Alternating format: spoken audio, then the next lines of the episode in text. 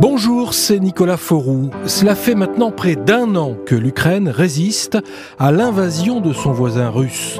Un an de combat, de peur et de privation. Après avoir avancé puis reculé sur le terrain ukrainien, l'armée russe a changé de tactique et bombarde méthodiquement les infrastructures énergétiques du pays pour plonger les Ukrainiens dans un hiver meurtrier. Pour ce nouvel épisode d'Immersion, le podcast des meilleurs reportages de RTL, Valentin Boissé est retourné à Kiev, la capitale du pays. Là-bas, pas de combat de rue, mais une pluie de missiles et de drones qui chaque jour peuvent tomber n'importe où. À Kiev, on enterre les soldats à la chaîne, on s'éclaire à la bougie. Mais à Kiev, la vie continue, les bars ont rouvert et les livreurs à vélo ont repris leur course entre deux alertes. Dans une église du centre-ville de Kiev, les enterrements de soldats s'enchaînent chaque heure. Un nouveau corbillard défile. Chaque heure aussi, une nouvelle famille endeuillée se masse près de l'entrée. Yulia vient de perdre son petit ami dans la bataille de Barkmout. Elle a 25 ans. C'est mon conjoint. Il était médecin. Il a été envoyé au front pour les soins d'un régiment. Il n'en reviendra pas. Bientôt, il y aura sa photo sur le mur des disparus. C'est très difficile. Je vais devoir vivre seul et en plus je n'ai plus d'électricité chez moi. À côté de l'église, il y a effectivement le mur des disparus, plusieurs centaines de mètres de photos de visages, parfois de jeunes soldats tombés au front depuis février dernier.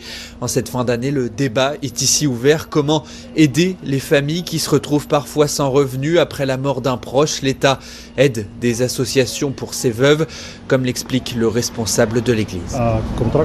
Ces soldats étaient sous contrat avec l'État alors nous avons le devoir de les aider.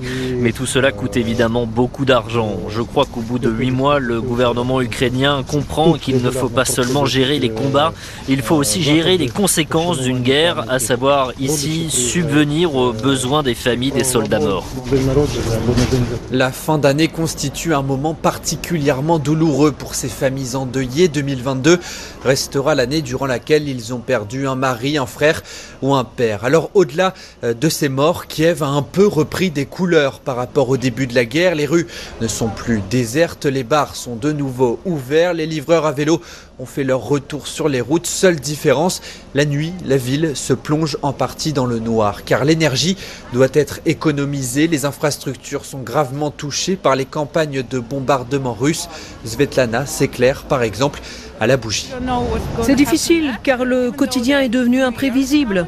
En Ukraine, la fin d'année est un moment de fête habituellement. Cette année, il se passe sous la peur.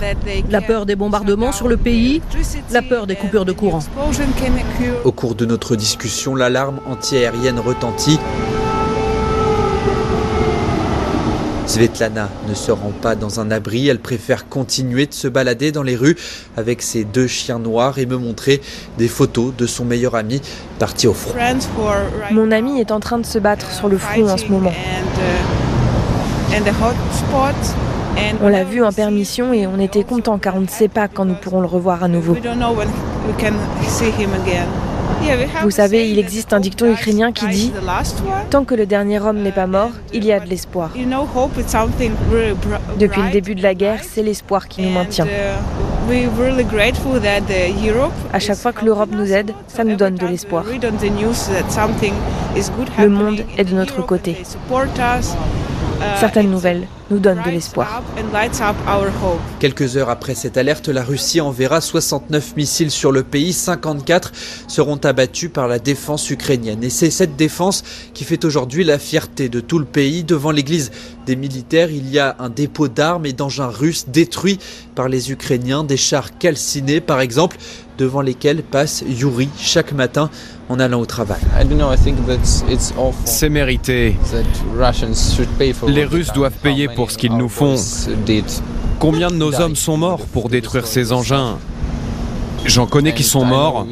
Ça me rend triste. Je ne peux pas le nier. Une tristesse et une envie de revanche. Yuri compte beaucoup sur les fameux missiles patriotes américains qui arriveront d'ici quelques mois. Certains pourraient alors renforcer un tant soit peu la sécurité de sa ville de résidence, Kiev. La France, quant à elle, s'est engagée dans les prochains mois à continuer d'aider l'Ukraine. Sébastien Lecornu, le ministre des Armées, est lui-même venu à Kiev pour l'annoncer. Il va falloir réparer le matériel déjà envoyé, les canons César, mais aussi envoyer du nouveau matériel de détection. Au fond, on est dans un moment où euh, la maintenance de ce qui a été déjà donné à l'Ukraine est tout aussi important que les équipements nouveaux au regard des bijoux de technologie que représentent euh, certains équipements. Le César en est le meilleur des exemples. Sur la défense solaire, je vous l'ai dit, euh, c'est un des points majeurs de la visite en termes de travail aujourd'hui. C'est vrai évidemment sur les attaques de missiles, c'est également vrai pour les attaques de drones, y compris les drones suicides.